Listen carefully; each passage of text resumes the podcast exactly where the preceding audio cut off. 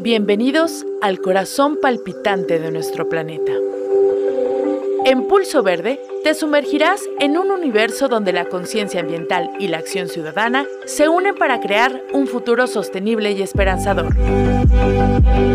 ¿Estás listo para compartir la energía que emana nuestro pulso colectivo? En voz de Saúl Acevedo. Comenzamos.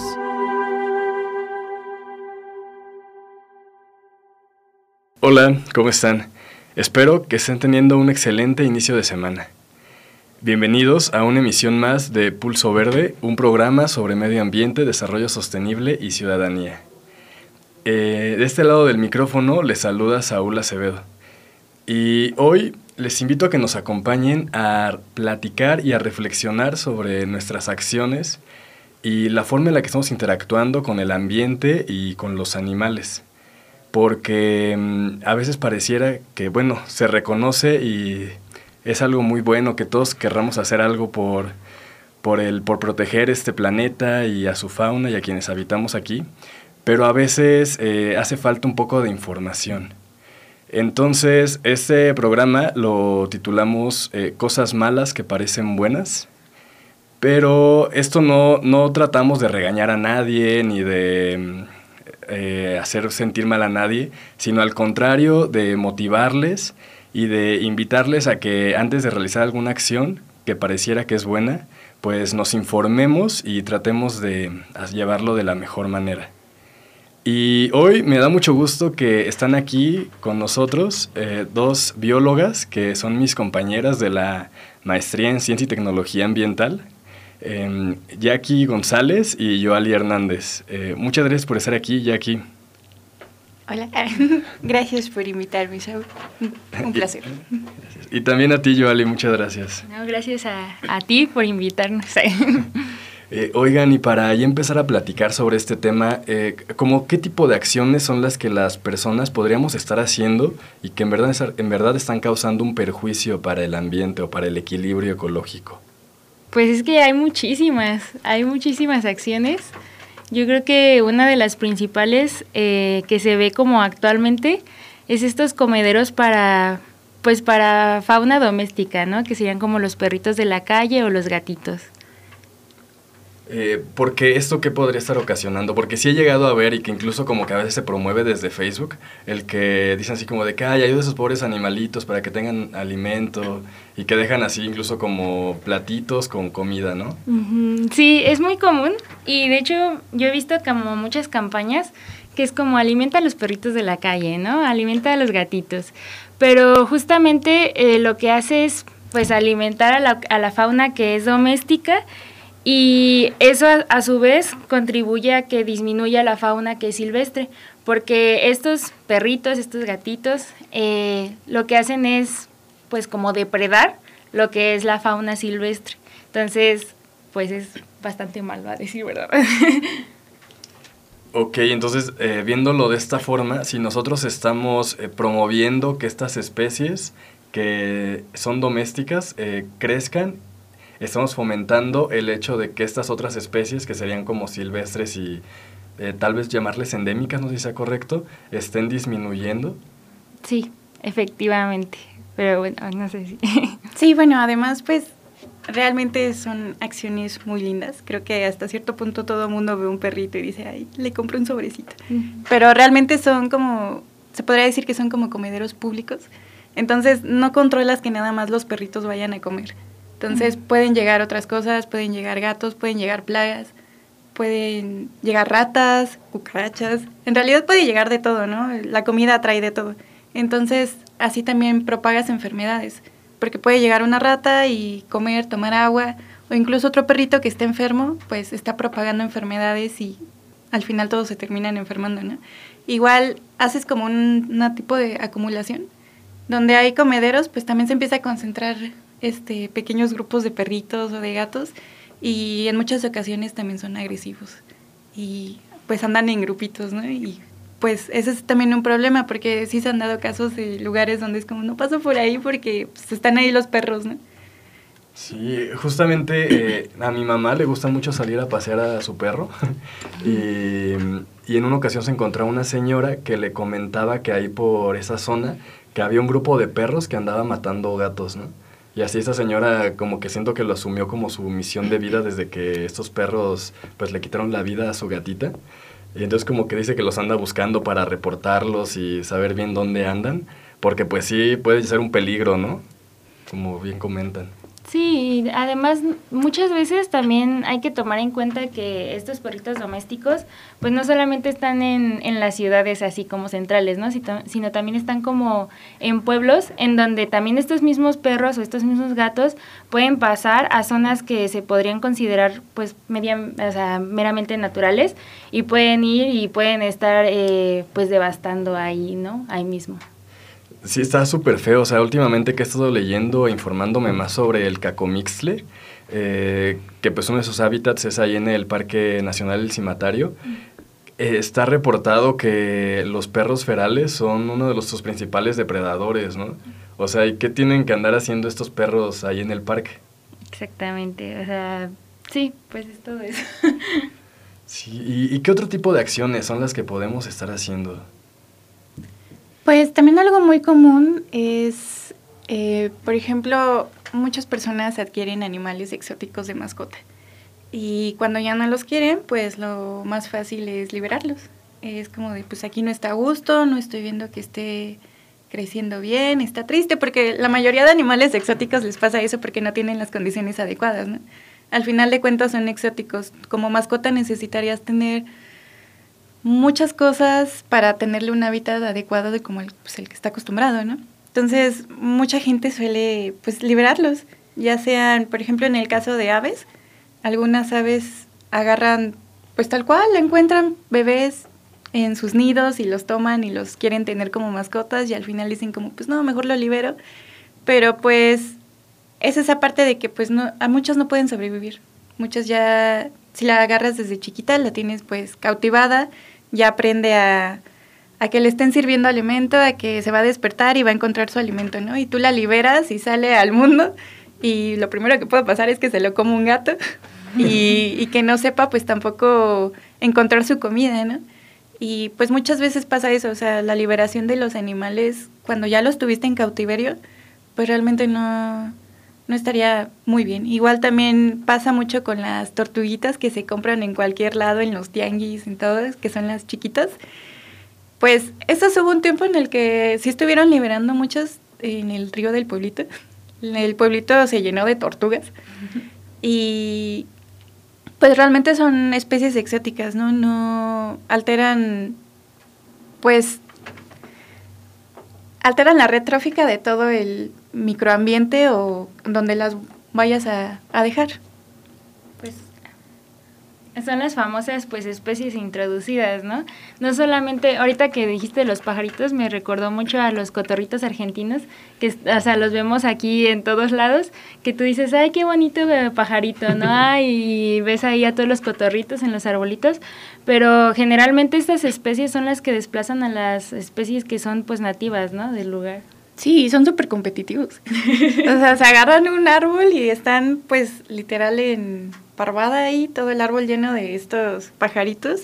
Y sí, son muy competitivos y ahuyentan a los demás pajaritos. Sí, ahorita que mencionan esto de los periquitos, pues aquí que estamos en centro universitario, pues en el eh, aquí a un ladito, pues tenemos que hay un montón, ¿no? Entonces también estaría mal que uno diga así como de que, ay, mira estos animalitos, hay que darles comida hay que alimentarlos, hay que eh, fomentar que pues sigan viviendo en paz, ¿no? No, sí, definitivamente. Aparte porque hay que tomar en cuenta que estas, estas especies introducidas pues también tienen cierta, o sea, ciertas enfermedades o, o, de o cosas por el estilo que a lo mejor pues la fauna de aquí no está acostumbrada. Entonces cuando traen enfermedades o traen parásitos o lo que sea, pues la, la, fauna nativa no tiene como ese recurso inmunológico para poder contrarrestarlo, ¿no? Y entonces lo que hacemos cuando las alimentamos y así es, pues, bueno, vamos a hacer que sobrevivan y sobrevivan y que y crea un desequilibrio ecológico inmenso. Sí, porque recuerdo que en alguna ocasión em, alguien nos fue a platicar al Consejo de Medio Ambiente de aquí del municipio sobre una estrategia para combatir al periquito, ¿no? Y no, pues fue súper polémico porque hablaba de disminuir la cantidad de, de especímenes y pues la gente así, varios se alebrestaron, otros como que sí entendieron, ¿no? Pero, pero sí en su mayoría como que fue así como de que, ¿qué? ¿Pero cómo crees que vas a quitarle la vida a estos animalitos? pues en realidad también ocurre mucho con un ejemplo claro de eso, de con aves, serían las palomas. Que las palomas, estas grisecitas que están casi siempre en las iglesias, eh, eso es un buen ejemplo, ahí siempre la gente está diario, diario echándoles maíz. Y ya hasta las palomas saben a qué hora, incluso hasta si ven a un niño con su bolsita, ya empiezan a bajar todas. Y empiezan a llegar de otros lados, o sea, más y más y más. Y si te das cuenta, ya en las iglesias está lleno por todos lados, tapizado de palomas. Sí, es que hemos visto que las iglesias, pues al ser como estos monumentos eh, históricos, pues han buscado formas de protegerlas, ¿no? De las palomas y que tienen estos como picos, esas como mallas para que las palomas no se puedan quedar ahí, ¿no? Pero entonces, eh, además de estas afectaciones como hacia las construcciones que hemos hecho, ¿qué otras afectaciones pueden hacer estas palomas al estar em, buscando que haya cada vez más? Pues también pueden pasar enfermedades.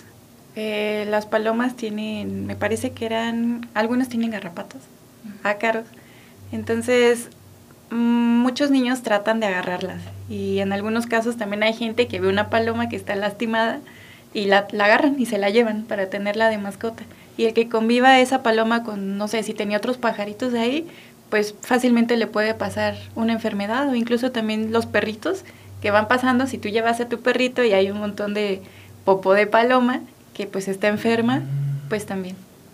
Hay que recordar que muchas de estas especies son pues vectores, ¿no? De varias enfermedades y no solamente pues a otros animalitos, que es como lo más importante en esta retrófica, sino incluso hay algunas enfermedades, no recuerdo algún ejemplo en específico ahorita, pero que se nos pueden transmitir a nosotros, ¿no? Como dice mi compañera, pues que estás constantemente en contacto con este tipo de animales y pues se te pasa algo. Ok. Sí, es que como que en nuestra cultura es algo súper común, ¿no? O sea, yo igual tengo así mis recuerdos de niño de que íbamos así afuera de la iglesia y hay gente que te está vendiendo esas cositas para que alimentes a las palomas y tú bien contento allá aventándoles, ¿no? Cuando te enteras que es plaga, te quedas con ¿qué? Estoy alimentando la plaga. Pues es que es mucho de nuestra naturaleza, como, ay, qué bonito, vamos a hacer esto, ¿no? Pero yo creo que lo importante aquí es como contemplar el panorama general de las cosas, o sea, no solamente irnos como por, ay, eh, voy a hacer bien porque le voy a dar de comer, o voy a hacer bien porque lo estoy cuidando de alguna forma, ¿no? O sea, es como ver eh, las consecuencias que puede traer eso, ¿no? También. Sí, como dice Yoali, y como mencionaste tú, no es regaño, porque mucha gente lo hace y en algún punto pues nosotros también lo hicimos. Y en algún punto posiblemente en el futuro pues lo volvamos a hacer, ¿no? Porque son acciones que nacen pues del corazón, es como pobrecito animalito, ¿no? Si yo puedo hacer algo, pues mucha gente es como si lo puedo hacer, lo voy a hacer. Pero como dice Joali, sí hay que tener en cuenta las consecuencias. O sea, puede que por un lapso corto lo puedas ayudar, pero igual propagas muchas más cosas, hay muchas consecuencias. Sí, y bueno, ahorita ya hemos platicado como lo que hacemos nosotros como individuos, pero también está como este otro lado, ¿no? De cómo las organizaciones o los gobiernos o las empresas hacen estas reforestaciones. Mm. Eh, sobre esto, pues hay veces que vemos que pues no lo hacen de las mejores maneras, ¿no? Justamente, pues es lo que decíamos de las especies introducidas, ¿no? Que muchas veces como, como es el título del programa, ¿no? Eh, las peores cosas se hicieron con las mejores intenciones. Y pues justamente es como de, ay, vamos a plantar un arbolito porque ve bonito, nos va a dar oxígeno, nos va a dar sombrita, todo perfecto, ¿no? Pero no te das cuenta que a lo mejor este árbol, como es muy común, por ejemplo, la jacaranda, ¿no? Que ni siquiera es de aquí, o sea, ni vela tiene en el entierro, por, dirían por ahí y pues está, ni siquiera es del hábitat, no va a tener como los recursos para sobrevivir. Eh, vamos a tener que darle muchos recursos para que sobreviva esta misma planta y va a terminar desplazando totalmente a las plantas que pues sí son de aquí y que a lo mejor podrían eh, aportar algo más al suelo de aquí, ¿no? O sea, al nutriente y a la retrófica, pues en general natural. Y por ejemplo, nosotros como personas así normales que queremos plantar un arbolito, eh, ¿qué, deberíamos de tomar en cuenta para no plantar así como el que se vea más bonito? Buscar primero las especies nativas de aquí de Querétaro. Eh, ha habido casos en los que hacen reforestación con, con plantas que, por ejemplo, necesitan mucha agua, ¿no? Y pues Querétaro es un semidesierto. Entonces, pues desde ahí, ¿no? Tal vez en un inicio puedan sobrevivir, pero pues, eh, o sea, al final de cuentas sale el tiro por la culata, porque pues necesitan más mantenimiento que otras, ¿no? Y, por ejemplo, mm, de hecho, promoción. La Facultad de Ciencias normalmente sube muchos cartelitos de si quieres reforestar, estas son algunas ideas de algunas plantas que puedes utilizar, ¿no? Las comunes como el mezquite, el huizache, y pues primero que nada sí, eso, buscar cuáles son las plantas nativas de aquí de Querétaro porque no puedes llegar y, meter cualquier planta que pues igual no está adaptada al entorno de aquí o que igual podría desplazar a otras especies o incluso por ejemplo algún caso es eh, ficus que son los que casi siempre ponen en los parques, los que les dan el cortecito cuadrado, eh, pues esos tienen una, una raíz muy fuerte, ¿no? Entonces rompe el pavimento y al final termina, termina haciendo más destrozo de, de lo que ayuda. Ok. Y, por ejemplo, ahorita hablando de esas acciones que se pueden llevar a cabo, em, previo al programa habíamos platicado un poco y comentaban sobre estos descansos para la mariposa monarca. Pues es que, ¿cómo lo explico? O sea, hicieron como varios jardines, o sea, primero están los jardines de los polinizadores, ¿no? Pero hicieron como, como un proyecto en donde era plantar eh, válgame la redundancia, una planta, que era como propia en donde se alimentaban las mariposas monarcas, ¿no? Entonces lo que esto hacía era que pues de alguna manera las mariposas monarcas eh, pues hicieran la concha, ya no hicieran todo ese proceso migratorio que tenían que hacer y se quedaban aquí. Entonces ya no llegaban al, al destino, por decirlo, de que era su migración. Y pues eso hace que se modifique la retrófica de donde se supone que debían de haber llegado y pues la de aquí, ¿no? Porque pues, siempre los cambios van a modificar las redes tróficas así mucho. Pero pues, sí. sí. y ahorita que mencionas esto, em, por ejemplo, cuando nosotros le ponemos así de que estas plantitas con agua, con eh, azúcar para los colibríes y esto, ¿pasan cosas similares? Sí, bueno. sí, bueno, los jardines para polinizadores se hicieron como que muy populares en los últimos años y realmente es una buena estrategia, o sea, es una estrategia muy linda.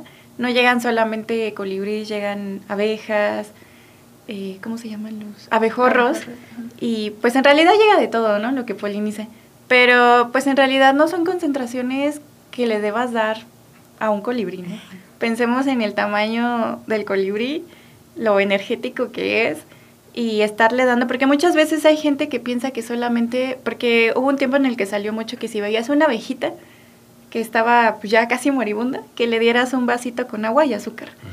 y, entonces como que se... un shot de azúcar. Eh, entonces esto fue lo que también terminaron haciendo en los botecitos estos de los colibríes. Literal solamente eran mm, soluciones de agua con un montón de azúcar, ¿no? Que también puede tener otras cosas, pero al final realmente no le está aportando un valor nutricional como le da una flor, ¿no?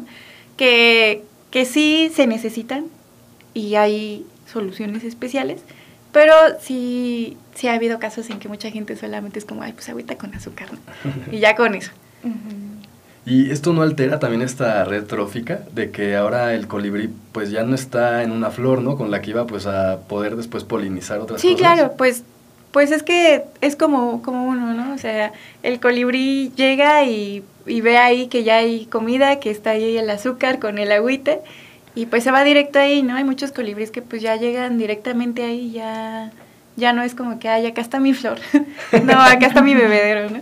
Entonces, pues pues sí, aparte de que no les está, no les está aportando el valor nutricional que ellos necesitan, es solamente puro azúcar. Es estarlos domesticando, básicamente, o sea, ya es como, es cortar con esa, como ese hilo natural y estarlos, eh, ¿cómo se dice?, adaptando a que nosotros les vamos a dar las condiciones que necesitan y entonces, pues, se desbalancea todo, ¿no? Sí, y luego en algún punto que tú le quites el bebedero, pues va a estar buscando las mismas concentraciones que tú le dabas, ¿no?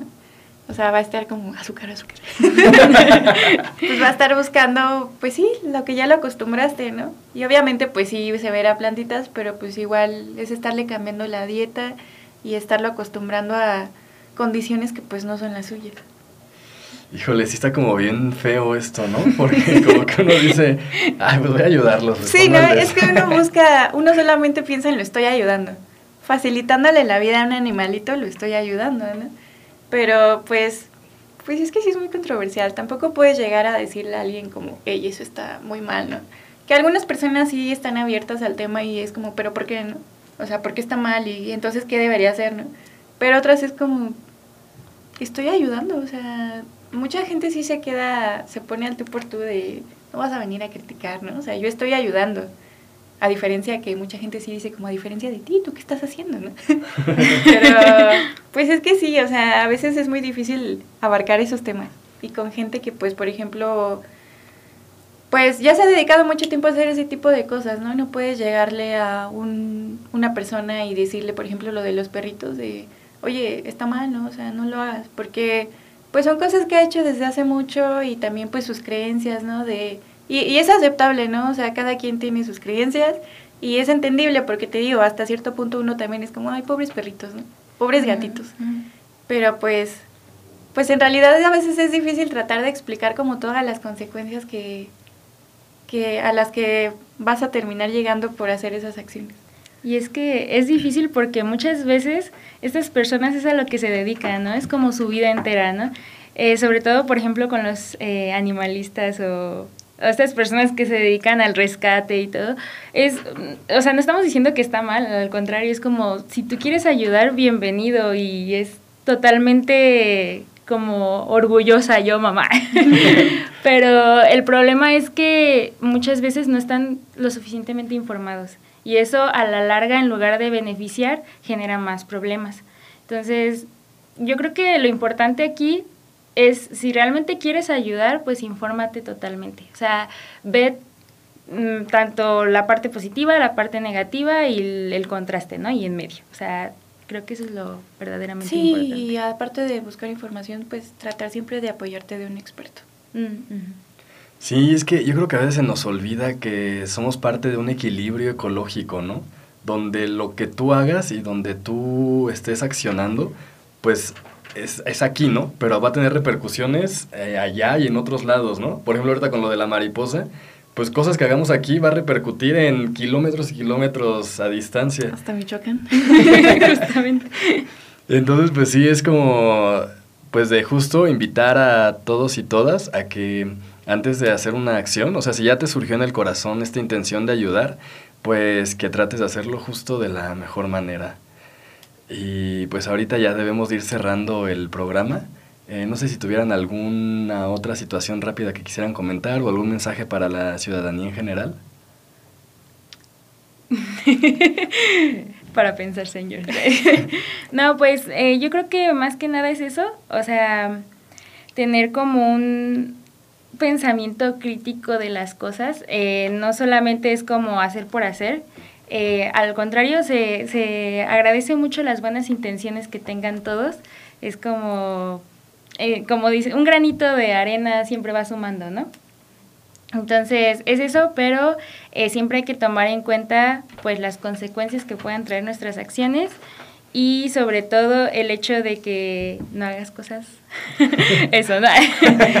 el, el, título. sí, pues eh, lo que dijo Yoali. Pero pues como ya habíamos mencionado y repetimos muchas veces, es muy importante informarse. Es, es lo principal antes de hacer una acción, ponerte a buscar, por ejemplo, si quieres reforestar, primero buscar qué se necesita para reforestar, en dónde puedo reforestar, a quién puedo acudir, qué especies, o sea, realmente es todo un hilito, no es nada más decir, voy a reforestar, hoy agarro un árbol y lo voy a plantar ahí. Entonces, realmente es un hilito de información que tienes que seguir, las cosas que tienes que hacer y... Sí. Ah, pues, pues muchísimas gracias por acompañarnos aquí y pues también les recordamos a quienes nos están escuchando que nos pueden seguir en nuestras redes sociales como Pulso Verde o arroba Pulso Verde MX en Instagram, Facebook y TikTok. Y también decirles que este y todos los demás episodios los pueden encontrar en Spotify, igual buscando Pulso Verde. Y pues muchísimas gracias por acompañarnos y hasta luego, que tengan un excelente día. Adiós. Adiós, gente. Escucha con el corazón y actúa con convicción. Somos Pulso Verde y juntos construiremos un mundo donde la naturaleza y la humanidad convivan en equilibrio y armonía. Nos escuchamos la siguiente semana. Pulso Verde